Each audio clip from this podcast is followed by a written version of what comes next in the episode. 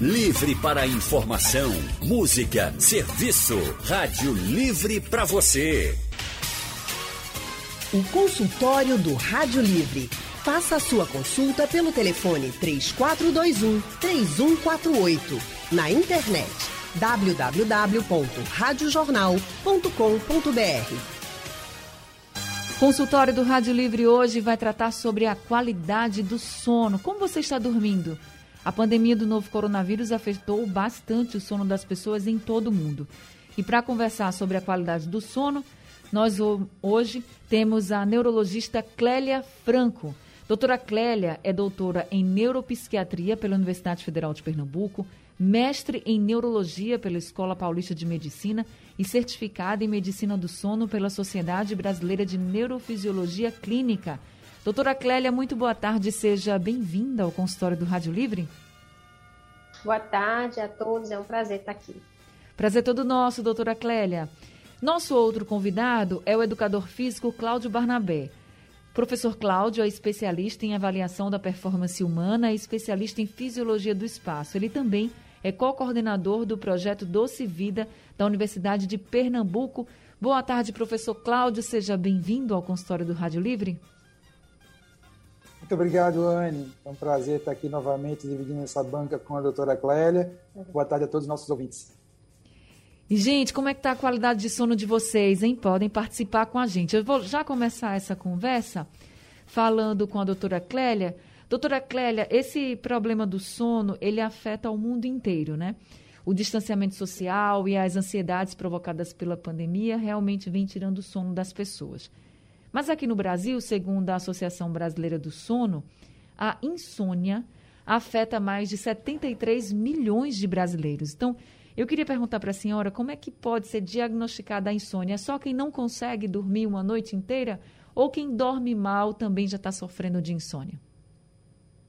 Sim, Anne. A insônia é, na verdade, uma síndrome que pode ter várias causas, né? É uma condição clínica que pode ela própria ser a doença ou ela pode ser um sintoma de outro problema. Atualmente, a gente sabe que a principal causa de insônia são os transtornos do humor, o estresse, a ansiedade, situação de pânico, é, tudo que nos coloca em situação de alerta, né, de medo, de preocupação. Então, é, sempre existiram né, os casos de insônia, a insônia sempre foi a primeira, a primeiro, em termos de prevalência, ou seja, em termos de número, sempre foi a primeira, o, mais comum ou o mais prevalente transtorno do sono em, em todas as épocas, né? Mas atualmente é, a, a incidência, a ocorrência de casos aumentou muito desde que a pandemia iniciou, né? Justamente por toda essa situação anômala, né, catastrófica que a gente vem vivenciando. Então, isso tudo, claro, traz todos os ingredientes para nos deixar é, preocupados, em estado hiperalerta, ansiosos, estressados, para mudar nossas rotinas, né, as rotinas de vida diária para todo, em todas as faixas etárias, né? Mudou rotina para todo mundo, o isolamento em si, né? Essa situação que é contrária à nossa, à nossa condição humana, que é de se agregar, de se reunir, não é? De estar junto. Então, todo essa, esse nível de, de dificuldade e de estresse que a pandemia vem causando em, em todas as esferas de nossa vida, isso foi um fator precipitante para algumas pessoas que nunca tinham insônia e foi um perpetuante né, ou cronificante para outras pessoas que já vinham com o quadro de insônia, então intensificou. Então, a insônia, é, por ser síndrome, tem todas essas características e a pandemia, infelizmente, foi uma grande é, desencadeador, perpetuador de quadros de insônia. Mas esse quadro de insônia, ele também é caracterizado por alguém que não consegue dormir à noite ou alguém que dorme Sim. poucas horas? Como é que a gente pode dizer assim, não, realmente agora eu estou sofrendo né? isso? O diagnóstico clínico da insônia é feito quando a gente tem esses parâmetros de o indivíduo que é caracterizado como tendo insônia, ou ele tem dificuldade para iniciar o sono, quando o sono não ocorre até 30 minutos, ou seja, você pretende dormir ou acha que está no horário de dormir e deita na cama, e essa latência, esse período para iniciar o sono é maior do que 30 minutos. Em geral, a latência normal é até 20. A gente aguarda até 30 minutos, mas a partir de 30 minutos é uma latência aumentada, então já configura uma dificuldade para iniciar o sono. Isso é um tipo de insônia, insônia inicial. Ou aquele indivíduo que tem dificuldade para manter o sono, ele acorda durante a noite e não consegue voltar a dormir, ou demora mais de 20 minutos para reiniciar o sono. Então, isso é chamado de insônia de manutenção. Tem pessoas que têm as duas coisas, né? Dificuldade para começar a dormir e para manter o sono. E tem pessoas que têm o despertar precoce, que a gente chama de insônia terminal, ou é, um, de final de, de, ciclo, né? Final de noite. É aquela pessoa que acorda lá de madrugada, três horas da manhã, desperta precocemente, também não consegue mais voltar a dormir e já levanta depois para fazer alguma atividade porque não consegue dormir. E, além disso, tem aquelas pessoas que até dormem quantidade de horas grande até, né? às vezes passa sete, oito, nove horas deitado, dormindo, mas é um sono de má qualidade. Como é que a gente sabe que é um sono de má qualidade? Porque, primeiro que ele tem, todo indivíduo que tem insônia, que tem um sono de má qualidade, né? Ele tem sintomas diurnos, é obrigatório para que você caracterize que é um transtorno, né? Ou seja, a pessoa que dorme mal por insônia, ela tem sintomas diurnos, que em geral não é sonolência, é fadiga, dor no corpo, falta de concentração, transtorno do humor, fica ansioso, fica irritadiço, crianças ficam mais hiperativas, é, alterações metabólicas, né? tem, tem várias outras complicações, complicações cognitivas, fica desatento, o nível de alerta, ou seja, a sua performance no dia seguinte e nos dias seguintes, porque geralmente a insônia se cronifica, é ruim. Então, a gente sempre vai ter sintomas diurnos que caracterizam que aquele sono foi de má, foi de má qualidade. Então, tem que ter esse sono ruim e repercussão no dia seguinte, para você caracterizar como insônia. Porque se não for assim, a pessoa que dorme pouco, mas não tem nenhuma queixa em relação a isso, ele não é um insônia, ele é apenas um dormidor curto. Tem pessoas que ficam satisfeitas em dormir quatro horas, cinco horas, né? E, e não tem nenhuma queixa na sua produtividade, no seu, no seu bem-estar físico, no seu bem-estar emocional e mental. Se ele não tem queixa, isso não é insônia. Ele é um dormidor curto e, para ele, aquele é um padrão. Isso geralmente é um perfil genético das pessoas, né? Mas, então, sempre quando se caracteriza insônia, que é a dificuldade nesse, em iniciar, em manter ou despertar precoce, com sintomas diurnos, né? Em várias esferas da, da vida do indivíduo, a gente caracteriza como insônia. E na polissonografia, a gente pode caracterizar um sono superficial. É aquele indivíduo que geralmente passa a noite toda em sono fase 2. Ele às vezes não consegue aprofundar para a fase 3 do sono, que a gente chama sono profundo. Às vezes não faz sono REM também, que é outra fase importante do sono. Então, na, no exame instrumental, na polissonografia, a gente consegue ter uma ideia também que o sono é de baixa qualidade e de baixa eficiência por essas características intrínsecas da estrutura do sono. O professor Cláudio Barnabé, a gente sempre fala aqui né, sobre essa questão da quantidade de horas de sono e agora a doutora Clélia falou, tem gente que dorme menos que sete horas, que oito horas, que seis horas e se sente bem. Mas na maioria dos casos, tem esse tempo mesmo, é sete horas mesmo, que seria assim, uma quantidade de horas legais, assim, para a pessoa dormir e se sentir bem no outro dia?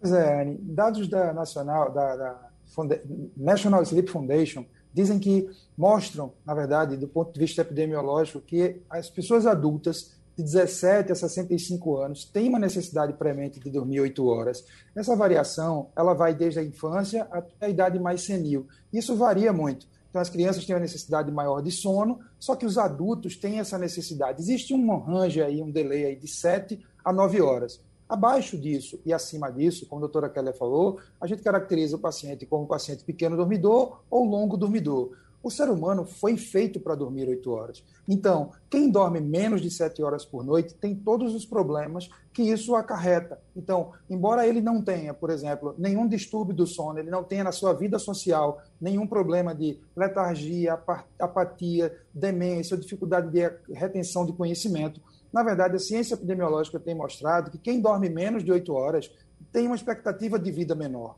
O sono, na verdade, é uma, um estado de semi-alerta que tem uma função definida. A gente, durante muito tempo, pôde, pôde achar que o sono era uma questão de perda de tempo. A, gente, a ciência sabe hoje que você precisa dormir porque existem processos fisiológicos que acontecem durante o sono Então, quem tem esse sono superficial, como o doutor Raquel falou, a gente chama de arquitetura do sono, né? O sono é dividido é, em quatro fases, a gente chama de N1, N2, N3 e o sono REM, que é aquele sono onírico, onde a gente sonha, né? Então, todo mundo sonha, pelo menos as pessoas que não têm distúrbio do sono. A gente pode não lembrar, mas nesse sonho, nessa fase do sonho, é onde eu tenho a recuperação maior do meu corpo, é onde eu tenho retenção de conhecimento, é onde eu vou estar mais disposto durante o dia. Então, como a doutora Clélia bem falou, o paciente que faz um sono N2 maior, ele não entra em sono profundo, ele vai ter distúrbio do sono no, durante o dia, ele vai ter sonolência, apatia, dificuldade de concentração. Então, infelizmente, é, mesmo esses pequenos dormidores que se sentem bem, e a gente tem vários pacientes que dizem: olha, eu durmo cinco horas e não tenho nenhum distúrbio social, não tenho nenhum problema. A expectativa de vida deles é menor do ponto de vista científico e muitas vezes ele não tem uma arquitetura do sono muito adequada. Quando tem, não tem problema, mas mesmo assim a gente foi feito para dormir oito horas. Professor Cláudio, dá para compensar, por exemplo, dormir poucas horas, estou dormindo poucas horas à noite, por algum motivo. E também por causa dessa pandemia, tem muita gente que não está conseguindo dormir cedo, só consegue dormir muito tarde. Dá para compensar esse sono perdido da noite naquele cochilinho da tarde? Deixa eu explicar direito isso. Uma das técnicas de, de tratamento da insônia é a técnica da restrição do sono. E se faz essa restrição do sono durante o dia, que é muito utilizado pelo TCC, a terapia cognitiva comportamental da insônia, se faz uma restrição do sono durante o dia para que esse indivíduo tenha um pouco mais de sono durante a noite. Isso é um treinamento. Agora, dormir um cochilinho de 30 minutos, no máximo uma hora ao longo do dia, muitas vezes é benéfico para o paciente que está passando ou iniciando esse processo, mas o sono da noite é que é o sono reparador. Então, existe uma região no cérebro chamada núcleo supraquiasmático, que ele recebe a influência da luz do dia. Então, por isso que a gente precisa diminuir a iluminação. Aquelas lâmpadas muito brancas de 5 mil, 6 mil Kelvin, precisam ser trocadas por lâmpadas douradas, por lâmpadas mais quentes, para que a gente consiga induzir o sono. Imagine que os distúrbios do sono começaram a aparecer de 120 anos para cá, por ocasião da energia elétrica. Então, imagine que tem quartos que estão tão muita luz o tempo inteiro. Imagine a, a, luz do celular, a luz das telas o tempo inteiro no rosto, dizendo para o cérebro, sinalizando: olha, não secreta a melatonina agora, que é o hormônio do todo sono, porque ainda é dia. Então, ele está no estado de vigília, não vai dormir. Então, nós temos hoje, veja o número que a doutora Clélia eh, citou, acima de 70% de pessoas com insônia. E imagine, é, o Fórum Mundial de Econômico contratou uma pesquisa agora, foi mostrada na, que a saúde mental do brasileiro piorou em 60% durante a ocasião da pandemia. Então, o sistema nervoso simpático operando, sempre gerando na alta, sem operar o sistema parasimpático, que desliga esse estado de alerta, de fuga ou de ataque, então o indivíduo vai ficando com cada vez sono menos profundo, menos reparador, e isso não tem é, recuperação se eu dormir de dia, a não ser que seja um trabalhador de turno que precise trocar o dia pela noite. Mas o sono reparador é o sono da noite e isso tem correção. Na verdade, hoje, imagine você que em cada duas pessoas, uma delas não dorme adequadamente, e em cada três pessoas, uma delas tem distúrbio do sono. A gente se acostuma até com sono ruim, o que é horrível. É, as pessoas hoje têm uma alimentação inflamatória, o mínimo de exercícios físicos não é realizado e o mínimo de respeito com relação ao seu sono.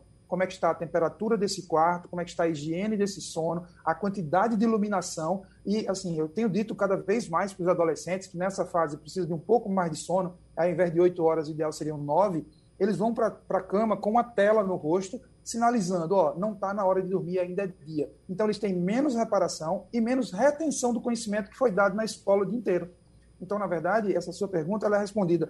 É, não necessariamente esse cochilinho da tarde vai recuperar o sono da noite. Eu diria até que não recupera. Ele pode até ser utilizado como manobra terapêutica para um paciente com insônia.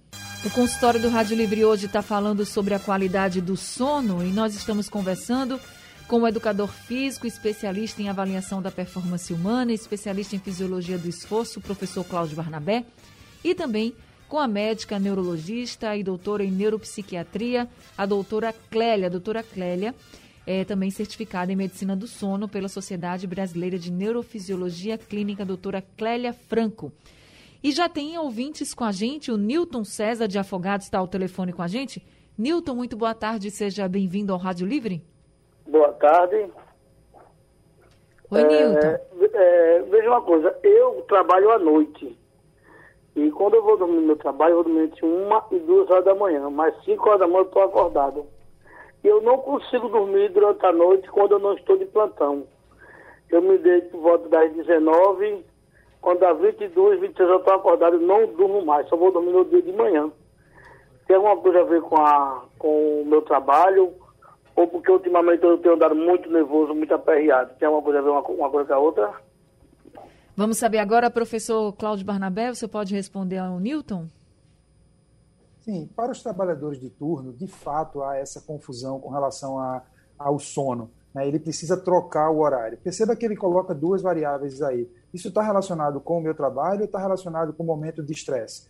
Assim como a doutora Clélia falou anteriormente, está relacionado com as duas coisas. O trabalhador de turno tem sim uma certa dificuldade, ele precisa dormir um sono reparador e aí pela manhã. Perceba que ele acorda precocemente, mesmo quando ele pode dormir mais, ele está habituado e a gente se acostuma até com sono ruim. E isso pode também estar tendo influência do sistema nervoso simpático que está muito ativado e ele não conseguir desligar. Os exercícios físicos respiratórios, a gente chama de manobra de coerência cardíaca respiratória, estimulando uma inspiração forçada com a inspiração abdominal e uma expiração, inspira em quatro tempos, expira em quatro tempos, para fazer com que o organismo desligue o sistema nervoso simpático, que está ainda no estado de alerta, vai ajudar muito o nosso ouvinte. Porque, de fato, as duas coisas estão influenciando bastante nessa má qualidade do sono dele. Tá certo. Agora a gente está aqui com o Zacarias, da R3 no Ibura, ao telefone. Zacarias, boa tarde. Seja bem-vindo ao Rádio Livre. Boa tarde, minha amiga Ana Barreto. Boa tarde a todos os ouvintes da Rádio Jornal. Um prazer falar com você. Você está de parabéns a sua volta, viu, Ana Barreto? Obrigada, Zacarias. Obrigada. E boa tarde, doutores e todos os ouvintes da Rádio Jornal. Inclusive, Ana Barreto, rapidinho. Geraldo Freire hoje falou em mim e disse que eu vou disputar a ponta da farinha ainda. ô, ô, ô, ô, Barreto, três perguntas ao doutor aí. Primeiro, eu eh, não costumo de dormir à tarde. Uma vez eu fui dormir aqui, vez em quando de tarde, e de noite eu não consegui dormir. Segundo, eu tenho uma sobrinha minha que veio quando ela sonha, um sonho ruim. Eu queria saber se isso é uma coisa certa. E minha irmã, que tem 63 anos, ela toma remédio controlado para dormir. Aí veio quando tem dor de cabeça. Doutor, eu queria saber com os senhores se, como é que me fica essa situação. Muito obrigado e uma boa tarde. Bom fim de semana. Obrigada, Zacarias, pelas suas perguntas aqui com a gente. Deixa eu passar para a doutora Clélia. Doutora Clélia, essa questão de não dormir à tarde para dormir à noite, ele viu aí que dormiu à tarde e à noite já não dormiu bem. Aí já mudou isso, né? Já deixou o sono todo para a noite. Agora, é, ele já é, ele já roubou, né, horas de sono da noite dormindo prolongadamente à tarde. Se for um cochilo curto, né, depois do almoço, meia hora, para quem não é insone, não tem problema nenhum. Mas quem é insone, como o Cláudio já falou, quem é insone deve fazer restrição do sono durante o dia. Não dormir inclusive mesmo que tenha sonolência, segurar o sono para levar esse sono até a noite e poder consolidar não é, essa quantidade de sono à noite, que é o horário correto para a gente dormir. Então, não dormir de tarde se é uma pessoa que tem dificuldade de dormir à noite. Isso Essa é questão coisa. do assim. pesadelo, doutora, que ele fala. Então, a outra coisa é o pesadelo. Bom, o pesadelo é um sintoma que pode se referir a vários problemas de saúde. Inclusive, assim, pesadelo pode estar muito relacionado a transtornos emocionais, né, a traumas, é, coisas que marcaram muito a vida da pessoa, mas também pesadelos surgem mais em quem desenvolve algum transtorno do sono. Então, pessoas que têm apneia do sono, às vezes mais grave, quem tem síndrome de pernas inquietas são pessoas que têm uma inquietude nas pernas durante a noite quando está em repouso pode estar associada a mais pesadelos. Vários medicamentos podem estar causando um surgimento de pesadelos noturno, né? Até problemas digestivos podem cursar com pesadelo. Tem infinidade de coisas que podem ser expressas através do pesadelo. Então, quem tem pesadelo recorrente deve ser investigado, né? Deve procurar um atendimento clínico, médico, para que seja investigado qual é a causa daquele pesadelo que se repete com frequência. E ter pesadelo significa que a pessoa não está dormindo bem? Não obrigatoriamente, só se aquele pesadelo for repetido todas as noites e despertar sempre a pessoa. Então, se o pesadelo é frequente, toda noite tem um pesadelo, me desperta e eu não consigo voltar a dormir, aí sim aquele pesadelo passa a ser uma parassonia, que a gente chama assim, que impede um sono de qualidade porque fragmenta, quebra e eu não consigo voltar a dormir novamente. Então, pode ser uma causa de má má qualidade do sono, se ele for uma coisa repetida. E ele perguntou a terceira irmã. coisa. Ah, Eles que a, irmã tia, toma remédio. A irmã? É a irmã, toma remédio para dormir e A tem irmã- muita dor de cabeça. Isso. Ó, a- tem gente que a tá irmã fazendo toma isso. remédio para dormir e está desenvolvendo dor de cabeça. Uma coisa importante: quem toma remédio para dormir, principalmente se for medicamentos que a gente chama hipnóticos, benzodiazepínicos, que são medicamentos haja preta, eles sedam profundamente e que é muito bom quando tem uma indicação precisa, mas o que pode acontecer é que às vezes a pessoa está tomando benzodiazepínico que ceda profundamente, que diminui resposta reflexa respiratória, que diminui a atividade dos músculos, pode dificultar mais a respiração durante o sono.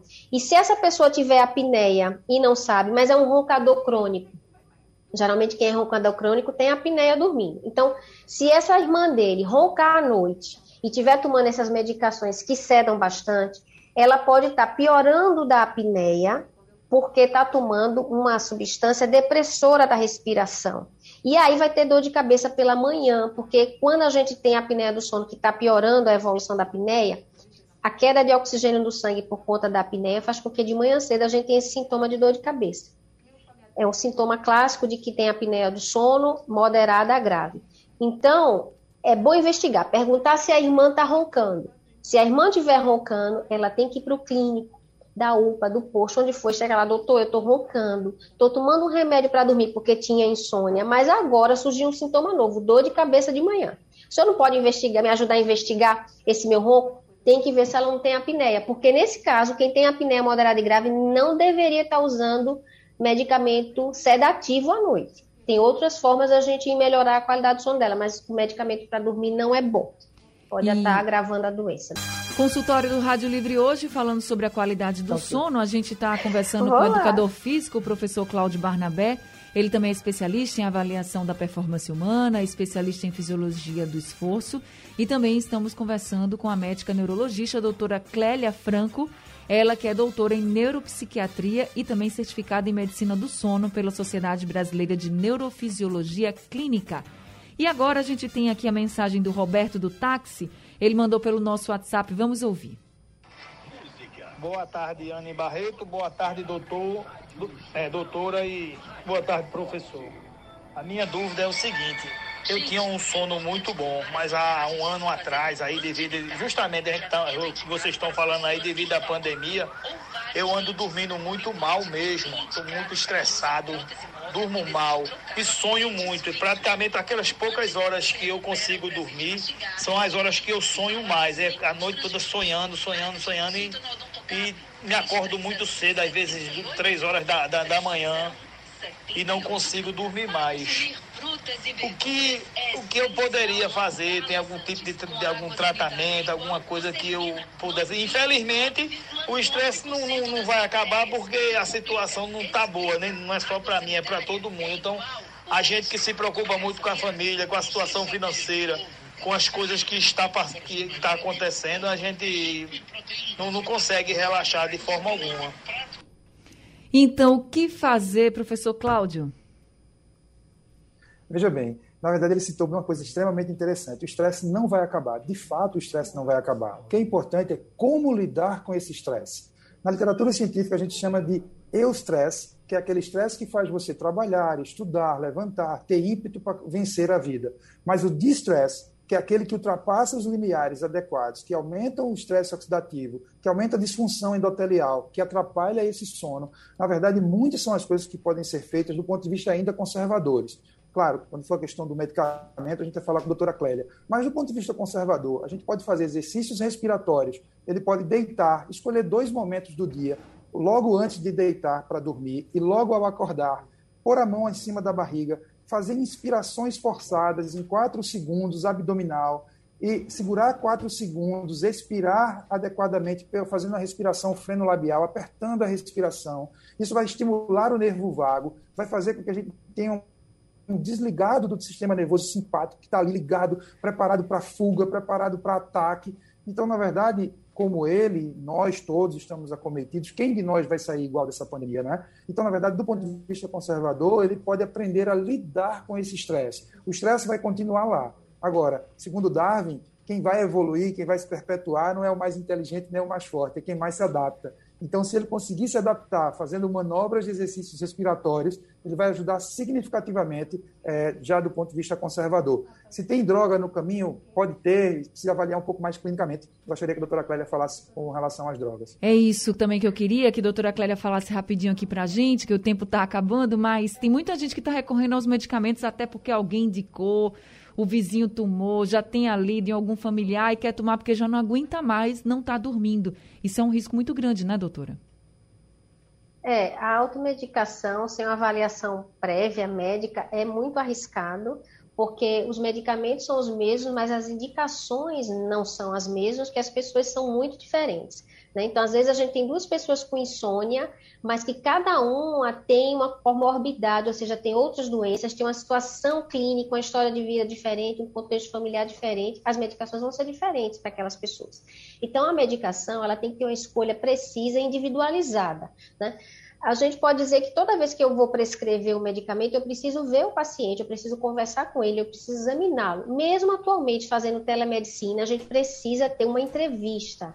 É necessário entrevistar e conhecer a condição daquele indivíduo, né? Isso é essencial. Então não dá para prescrever sem conhecer o que é que a gente, quem que a gente está tratando e por que que a gente está fazendo aquilo. Porque os medicamentos todos, inclusive a melatonina, né, que o pessoal diz, ah, porque é um hormônio natural, tem efeito colateral, tem dose certa e dose errada para aquela condição. Então, não dá para se automedicar.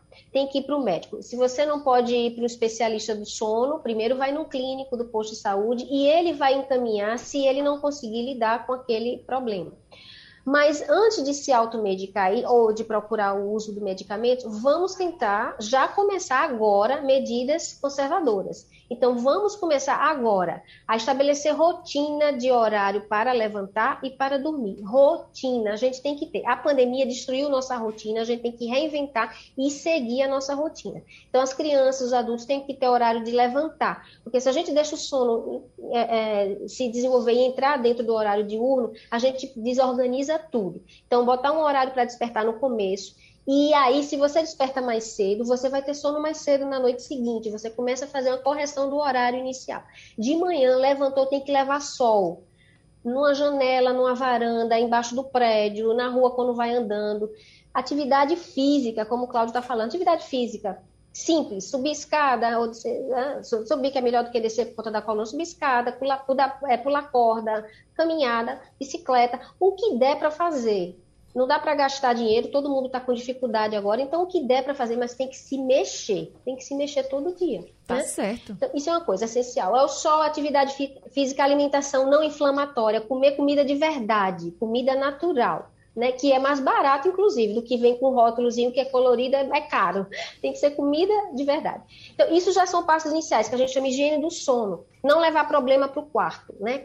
Resolver tudo na sala, fora do quarto, também do quarto tem que ser um ambiente sagrado para dormir, né? E fazer atividades relaxantes antes de dormir, uma leitura no papel, não, não ler em tela de computador na hora anterior, de, uma hora antes de dormir. Antigamente a gente pedia três horas, ninguém consegue. Então, uma hora antes de dormir, tem que tirar a tela do computador, do celular, da televisão. Se, porque tem gente que dorme assistindo televisão, né? Tem que ter mais de dois metros de distância para que aquela luz diminua a potência da chegada da luz no teu olho, tá que é o que inibe, como o Cláudio já falou, a melatonina é, própria, né? A melatonina do indivíduo, a produção própria. Então, assim, tudo isso a gente tem que ter cuidado, e se a gente começar hoje a fazer isso, eu tenho certeza que a gente vai ver algum resultado. E se precisar de medicação, vai para o médico e a gente vai ver a necessidade de cada um. Tá certo, doutora Clélia, muito obrigada por esse consultório de hoje, viu? Uma boa tarde para a senhora. Prazer. Boa tarde para todos. Obrigada também, professor Cláudio, por todas as orientações. Uma boa tarde para o senhor.